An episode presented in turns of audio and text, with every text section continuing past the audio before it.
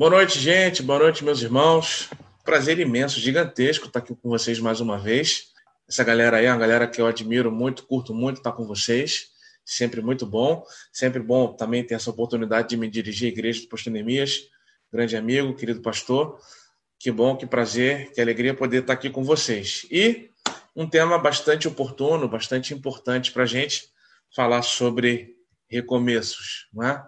E eu pensando e refletindo sobre o assunto e já entrando efetivamente no assunto da mensagem, é, mas eu, se vocês quiserem, precisarem, acharem necessário, me interrompam a qualquer hora, a qualquer tempo, para que a gente possa trocar uma ideia sempre que for necessário.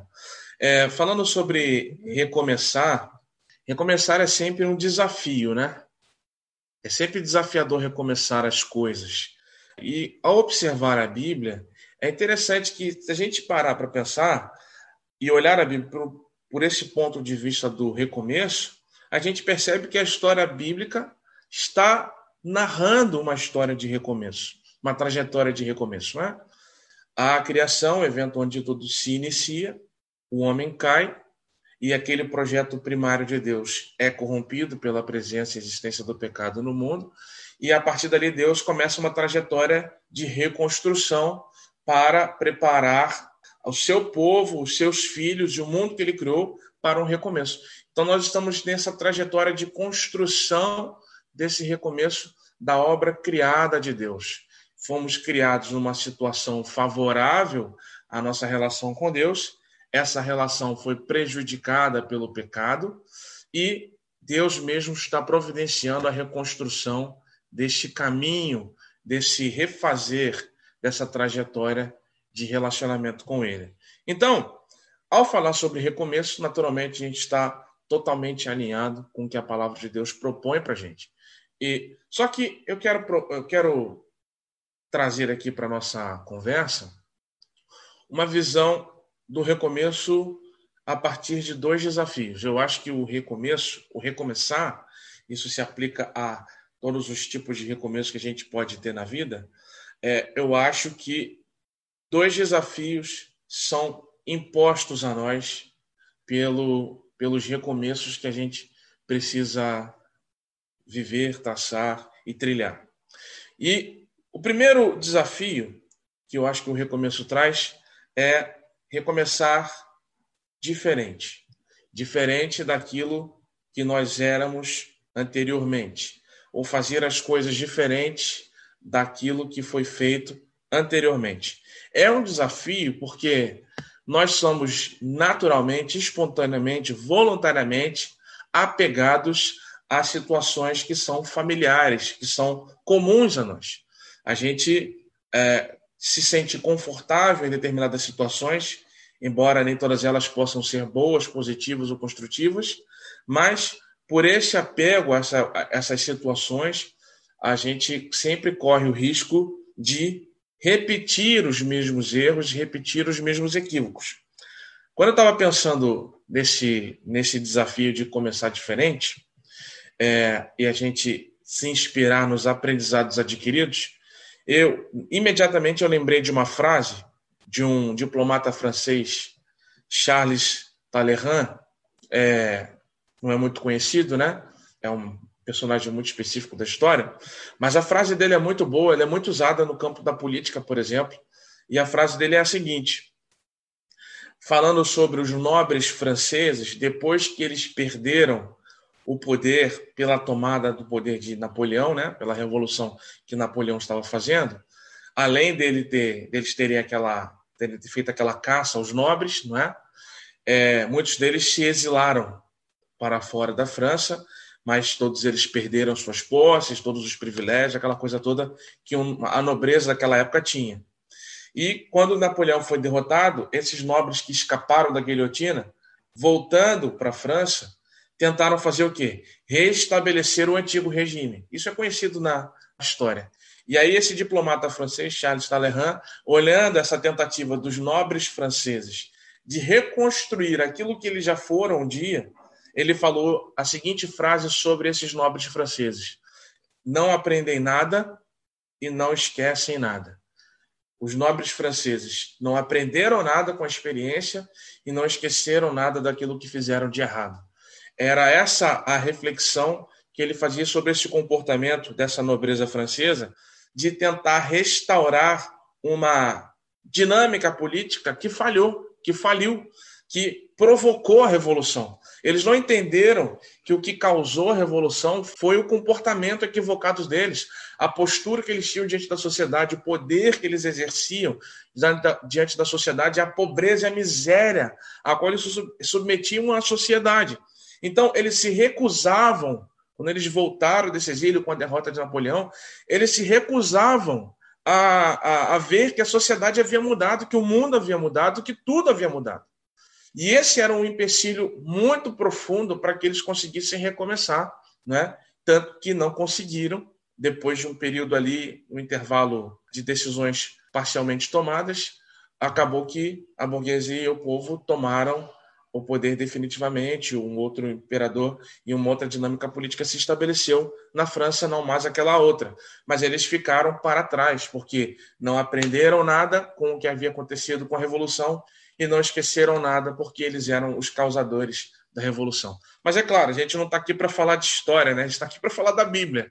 E é claro que isso tem sentido da Bíblia. Eu só quero trazer esse, essa ideia de não aprender nada e não esquecer nada, que é o que impede que os recomeços sejam diferentes. Essa negação daquilo que aconteceu, o ignorar aquilo, as circunstâncias que estão se movendo ao nosso redor, e o que elas significam, o que provocou isso e o que essas circunstâncias estão transformando a sociedade. Teve um homem na Bíblia que se recusou a recomeçar diferente. E aí a Bíblia entra na nossa conversa agora, a partir do texto de Mateus 19, verso 16, que diz assim: Vocês conhecem é a, é a dinâmica do jovem rico quando encontrou com Jesus.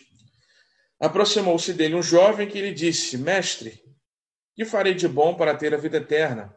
Ele lhe respondeu: Por que me perguntas sobre o que é bom? Somente um é bom. Mas se queres entrar na vida eterna, obedece aos mandamentos. Ele lhes perguntou: Quais? Jesus respondeu: Não matarás, não adulterarás, não furtarás, não darás falso testemunho honra teu pai e tua mãe, e amarás o teu próximo como a ti mesmo. O jovem lhe disse: Tenho obedecido a tudo isso. Que me falta ainda? Jesus respondeu: Se queres ser perfeito, vai, vende tudo o que tens, dá aos pobres e terás um tesouro no céu. Depois vem e segue-me. Mas, ouvindo essas palavras, o jovem retirou-se triste, porque possuía muitos bens. O que é curioso a, a observar nesse texto, pelo ponto de vista da nossa conversa, é que esse jovem rico, ele entendeu que a experiência de fé dele tinha chegado ao seu limite. Ele entendeu que aquilo que ele estava fazendo não estava o levando a uma experiência de fé satisfatória. Ele ainda tinha inseguranças com relação ao caminho de fé que ele estava trilhando. Ele não estava satisfeito. Ele sabia que alguma coisa precisava acontecer ainda. Não sabia exatamente o que. E nesse seu momento de vida religiosa estagnada, entra Jesus. E Jesus, quem é Jesus na história? Como eu disse no início, a história da Bíblia, a história contada na Bíblia é uma história de recomeço. E Jesus é um ponto culminante nessa história de recomeço, porque Jesus faz uma transição, uma coisa a experiência de fé antes de Jesus era uma coisa e a experiência de fé a partir de Jesus é outra coisa. Esse jovem rico está vivendo a crise que Jesus vem responder. A vida religiosa que a lei e as práticas judaicas proporcionavam, elas tinham um limite. Elas não levavam a uma experiência definitiva de realização completa da relação do homem com Deus. A gente sabe disso. A gente sabe que a lei, como a própria Bíblia diz, denuncia o pecado, mas a, a, a lei não redime o pecador. Jesus é a redenção do pecador. A lei só denuncia o pecado, mas redenção só Jesus traz. E aí, nesse momento de, de transição, que o jovem rico sabia que estava vivendo um momento de transição, ele vai até Jesus porque reconhece em Jesus a resposta para esse recomeço, a resposta para esse salto, para essa transição de fé que ele precisava dar. E Jesus apresenta para ele: olha, você precisa recomeçar. O que você tem feito até agora está muito bom, mas isso não é o que este novo momento vai exigir de nós. Então, você tem que substituir essa sua riqueza material pela riqueza celestial. Então, primeiro você abre mão da riqueza material para que você possa desfrutar da riqueza celestial. E isso é o que está posto no texto. Jesus não está pedindo nem para que ele seja miserável. Jesus está pedindo apenas que ele substitua uma riqueza por outra, não é? E aí ele não consegue recomeçar. E aí a gente se pergunta por que, que ele não consegue recomeçar? Porque o apego dele às coisas que ele tinha e que ele fazia era tão grande que elas impediam que ele desse um próximo passo para que ele fizesse uma nova trajetória de fé, para que ele trilhasse um caminho de fé que fosse definitivamente satisfatório. Então, esse jovem rico, ele foi impedido de, um, de experimentar um recomeço porque não conseguiu aprender nada com Jesus e não conseguiu esquecer nada da sua vida que ele já sabia que não estava sendo satisfatório. Ele não conseguiu se abrir para o que era novo e não conseguiu abrir mão para aquilo que ele já sabia que não estava valendo a pena ou que não estava sendo suficiente. Porque se estivesse sendo suficiente, ele não teria ido até Jesus pedindo a Jesus uma resposta a prova de que a, a, havia frustração no seu esforço religioso é o fato de ele ir até Jesus e perguntar isso a Jesus. Só que ele não viveu esse, esse recomeço porque estava muito apegado ao que era velho, ao que era passado. Então, olha só que coisa interessante. Recomeçar é um desafio, porque isso implica é, se inspirar em coisas novas, em aprendizados novos que adquirimos na transição. É o momento que nós estamos vivendo. Estamos vivendo uma transição, uma transição de mundos, de estilo de vida, de proposta de vida, inclusive. E nesse período de transição, nós estamos vendo algumas coisas que fazíamos que precisam deixar serem, serem deixadas para trás porque não funcionavam mais e a prova de que não funcionavam é a circunstância que nós estamos vivendo. E nós estamos aprendendo coisas sobre nós mesmos, sobre a sociedade, sobre o mundo, sobre a tecnologia, que nós precisamos internalizar isso e fazer disso permanente. Porque é isso que vai nos levar a um recomeço. Essa, esse aprendizado que estamos obtendo sendo posto na prática de vida. Aí a gente tem que se perguntar: o que aprendemos com a pandemia? Já que a gente tem que pegar o que aprendeu para recomeçar e recomeçar direito, né, a gente tem que pegar o que aprendeu e praticar, a gente precisa se perguntar: o que, que a gente aprendeu com essa pandemia? É uma pergunta que eu tenho me feito constantemente. O que, que esse momento está nos ensinando? Né? E a gente pode olhar isso em vários níveis. No nível pessoal, o que, que essa pandemia está ensinando a você sobre você mesmo? O que, que essa pandemia está ensinando a todos nós como igreja? O que essa pandemia está ensinando a todos nós como batistas? O que essa pandemia, pandemia está ensinando a todos nós como, como moradores da região litorânea do estado do Rio de Janeiro?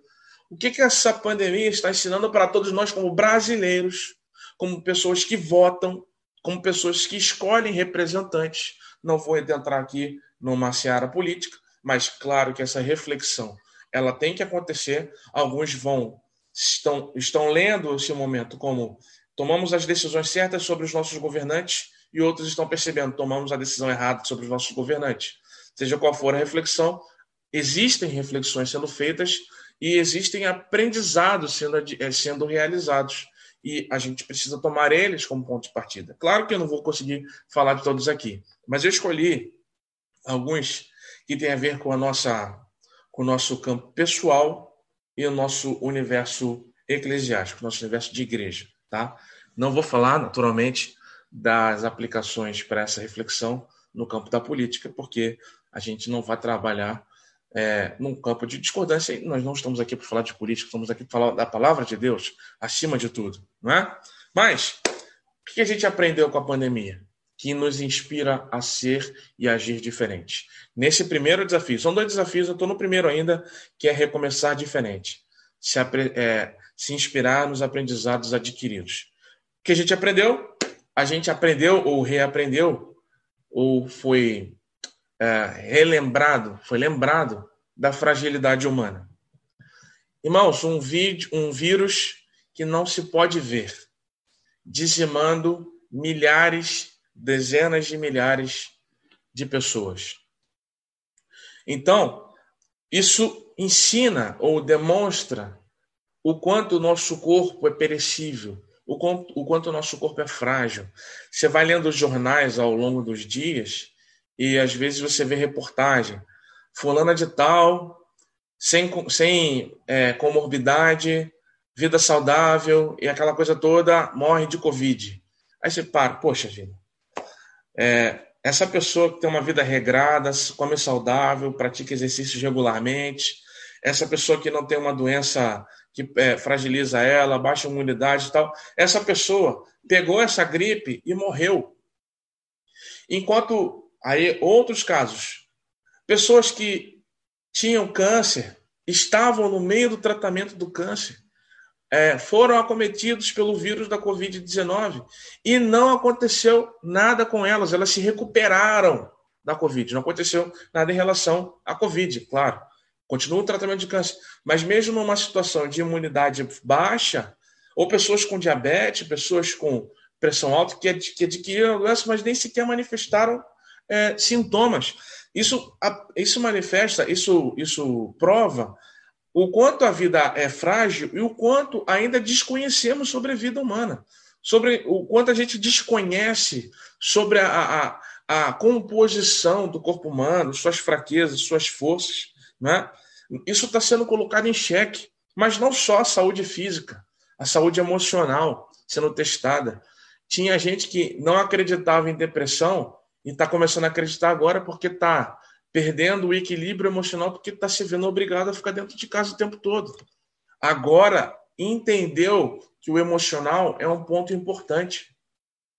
Pessoas que duvidavam dessa, dessa, do quanto que esse encarceramento voluntário poderia trazer desequilíbrio para a vida das pessoas, a gente vê que em casa o Max reagindo diferente, porque não, não sai de casa tanto quanto poderia, é, não vai mais à escola e vê os amiguinhos da escola, fica mais agitado, fica mais arredio, não é? Então a gente percebe o quanto nós somos afetados pelo simples fato de termos ficado em casa, não é? E isso ensina sobre nós como o nosso corpo e a nossa mente são vulneráveis. Por isso precisam ser tratados com respeito, com cuidado. Outro aprendizado que a gente adquiriu, o quanto a convivência física faz falta. Nossa, isso não dá nem para questionar, né? Ah, eu, eu não me lembro, sempre, não existe unanimidade nesse mundo, né? Mas eu não me lembro de alguém dizendo que não está sentindo falta de ter contato físico com as outras pessoas. Não me lembro. Todo mundo que eu ouvi falar sobre o assunto, pô, que saudade de poder ir no cinema, que saudade de poder ir no shopping, que saudade de poder ver no fulano de tal, que saudade de poder ir para reunião da igreja. Tem gente até que está falando de saudade do PGM e nunca foi PGM. Você vê só como é que é. Só pela experiência de ver os outros que iam não podendo ir para o PGM, ele está sentindo falta de ir para o PGM, mesmo nunca tendo ido. Olha que coisa impressionante. Não é? Então, é outro elemento que ganhou força, ganhou significado maior. A convivência física, o ser humano, a humanidade, o ser humano, o indivíduo humano, ele, ele é muito sensorial. E a, a a experiência sensorial ela realiza a sua existência, não é? Satisfaz a existência. Abraços, beijos, apertos de mão, é, convivência próxima, não é? é? Atividades coletivas, tudo isso faz muita falta. E essa carência que a gente tem, ela ficou muito mais latente nesse período que a gente não pode ter. A interdependência da vida é outro elemento que talvez a gente nunca tinha reparado. O quanto é, as coisas que a gente faz afetam a vida dos outros, não é? O quanto as vidas se entrelaçam e se entremeiam e se inter, sim, elas se interdependem de um jeito que a gente não pode supor, de um jeito que a gente não pode entender, né? E agora a gente está vendo isso dimensionado a um nível inimaginável antes, não é? É você tomar cuidado com tudo que você está tocando, os lugares que você está andando, e por um acaso você vai na padaria comprar pão. Muita gente está fazendo pão. Você vai na padaria comprar um detergente para lavar louça. Lavar louça é minha especialidade aqui em casa. Aí você vai na padaria e compra um detergente. Só que o cara que é o repositor da prateleira talvez não esteja tendo o mesmo cuidado que você. E ele estava assintomático, mas com o vírus, e manuseando ali, não tomou o cuidado de higienizar as mãos, manuseando o detergente que ele está repondo na prateleira, ele foi lá e deixou o vírus lá. E eu, em seguida, fui lá, peguei esse mesmo vírus e trouxe para minha casa. Eu, eu pego a doença, minha esposa pega a doença, meu filho pega a doença, todo mundo pega a doença. Alguém morre ou não morre, mas fica muito doente.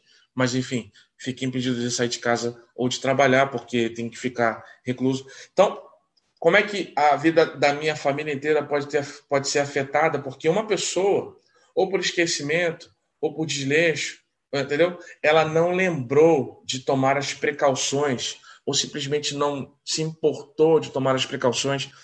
E se a gente for continuar o raciocínio, eu trago da rua, levo para minha casa, da minha casa posso levar para outra casa, posso levar para as coisas que eu toco. Se eu sou um comerciante, se eu vendo alguma coisa, isso vai nas coisas que eu toco. Até eu descobrir que estou com a doença, fiz contatos outros. Enfim, olha só como é que a, a nossa vida ela está toda conectada e não apenas pela internet. Ela está conectada porque as vidas elas se tocam mutuamente. A minha vida toca a vida de vocês, a vida de vocês toca a minha vida, queira você ou não, faça você algo intencionalmente por isso ou não. As vidas se tocam e esse é um grande aprendizado, é, um, é uma grande verdade que fica ainda mais é, evidente com esse período da pandemia. Enfim, poderia falar aqui de vários aprendizados que esse momento está trazendo para a gente. O fato é o seguinte: um dos grandes aprendizados que a gente pode contabilizar desse período é que as maiores conquistas são feitas por esforços coletivos articulados. Os países que fizeram esforços coletivos articulados, poucos casos, poucas mortes, uma, uma retomada mais rápida, um impacto na vida muito menor, ou seja, o esforço coletivo e articulado. Isso não é novidade. A igreja, quando nasceu, nasceu com um esforço coletivo e articulado. Cito Atos, aqueles que tinham muito, vendiam as coisas que tinham, pegavam o que arrecadavam e dividiam com aqueles que nada tinham, de maneira que aqueles que tinham sobrando não sobrava mais e aqueles que tinham faltando não falta mais. Esforço coletivo, articulado, que leva as pessoas a conquistarem algo grande. A igreja conquista coisas grandes, e a igreja, que é o corpo de Cristo, é um corpo, é, é um ente que nasceu para viver integrado e articulado, a igreja, ela vive dessa maneira, ela existe dessa maneira, trabalhando coletivamente e articuladamente. Vai ser um baita desperdício ter passado por todo esse processo e terminar ele sem termos aprendido nada. Será um grande desperdício concluir esse período com vacina, com imunidade coletiva por conta da disseminação da doença, seja como for, vai ser um grande desperdício ter vivido esse momento de turbulência gigantesco de meses, vai varar um ano até, e não ter crescido, não ter mudado, não ter se aperfeiçoado em nada. É como se tivéssemos jogado isso tudo que estamos vivendo no lixo. Mas o segundo desafio que eu trago sobre o recomeço, e aqui eu já trago ele para encerrar a minha participação. O segundo desafio é o da manutenção do novo. Eu fico imaginando como é que vai ser a nossa volta, quando todo mundo puder voltar para a igreja de novo. E eu acho, e vocês devem achar parecido comigo, vai ser uma festa absolutamente sem precedentes para as igrejas, não é? Por quê? depois de um tempo tão distante de distanciamento de todo mundo, de um tempo tão longo de distanciamento de todo mundo, E de repente a gente pode mais uma vez ocupar o espaço da igreja plenamente, se aproximar das pessoas, lotar o templo, tocar nas pessoas, abraçá-las. Quando a gente puder fazer isso novamente, minha gente, vai ser uma festa sem igual que a gente não viu até hoje nas nossas igrejas. E olha que a gente trabalha muito nas igrejas, faz muito movimento, mas igual a essa volta não vai ter, eu tenho certeza. E ao mesmo tempo, haverá muito vigor, haverá muita empolgação, muito envolvimento, as reuniões vão estar cheias, as reuniões vão estar ativas, participativas. As pessoas vão estar com sede de interagir, as pessoas vão estar com sede de compartilhar a experiência de vida. Tudo aquilo que a gente ficou sem agora, vai todo mundo estar ansioso para retomar e experimentar com toda a intensidade possível. A pergunta é: quanto tempo isso vai durar? Por quanto tempo a gente vai manter toda essa empolgação, todo esse entusiasmo, todo esse envolvimento? Será que isso vai ser a nova forma de viver a vida da igreja? Ou vai ser aquele momento onde a gente vai viver esse boom de interação, de participação, de convivência, e aos poucos as coisas vão diminuindo, enfraquecendo, vão se reacomodando até que se tornem novamente como já foram um dia. O apóstolo Paulo alerta sobre a constância em 1 Coríntios 15, 18, dizendo assim: 15, 18, não, perdão, 15, 58, se não me engano. Isso. Portanto, meus amados irmãos, sejam firmes e constantes, sempre atuantes na obra do Senhor, sabendo que nele o vosso trabalho não é inútil. Aqui, o apóstolo Paulo está falando sobre a permanência da intensidade do vigor espiritual na esperança da realização final da volta de Cristo vitoriosa, da redenção da nossa vida, do corpo, do restabelecimento de um reino definitivo e pleno de Deus. O apóstolo Paulo está falando o seguinte: nessa espera enquanto isso está em construção, enquanto isso não aconteceu, sejam firmes e constantes, sempre abundantes na obra do Senhor, porque o apóstolo Paulo precisa falar isso, porque é tendência nossa, das igrejas às quais ele se dirigiu, e nossa também, de se acomodar novamente na vida que nós tínhamos antes, porque ela é, nos, nos é familiar e ela celebra o ócio que muito traz prazer para muita gente. É um grande desafio pegar esse aprendizado, pegar todo o crescimento que nós obtivemos e mantê-lo permanentemente e mantê-lo definitivamente como parte da nossa vida. A gente não pode esquecer o que Deus nos ensinou nessa pandemia. A gente não pode deixar, se deixar viver como vivíamos antes. O mundo mudou e nós precisamos mudar também. Nós não podemos ser aqueles que não aprenderam nada e não esqueceram nada. Nós somos aqueles e precisamos ser aqueles que aprendemos tudo e não temos vontade de voltar a ser aquilo que éramos no passado. Se nós tratávamos as relações da igreja como banais, como comuns, se nós só íamos aos encontros da igreja quando desse vontade, quando a gente puder voltar ao encontro da igreja, não trate isso mais de forma banal. Trate isso com o valor que isso tem. Precioso, caro, é, essencial para a nossa realização cristã, para crescimento espiritual, para uma experiência cristã mais rica, mais autêntica, não trate como banal nunca mais aquilo que nós já tratamos como banal. Este é o grande legado que essa pandemia precisa deixar para a gente. Nós precisamos recomeçar com os aprendizados que estamos obtendo, com as lições que estamos aprendendo e não se permitir voltar a ser o que já fomos um dia. O grande desafio, o segundo grande desafio do recomeço é manter-se novo como fomos feitos novos neste período. Então, o primeiro desafio para recapitular e fechar. O primeiro grande desafio do, do recomeço é permitir-se aprender, deixar aquilo que erramos para trás e aprender com aquilo que estamos vivendo. E o segundo grande desafio do recomeço é manter aquilo que aprendemos permanentemente na nossa vida e não deixar que isso se esfrie ao longo do tempo. Deus tem um propósito para essa pandemia. Ele não a provocou, mas com certeza ele tem algo a fazer de novo na nossa vida através desse momento. Se você tiver com seu coração no lugar, você vai viver coisas extraordinárias na sua vida espiritual e na sua vida como um todo, a partir do que estamos fazendo e aprendendo agora.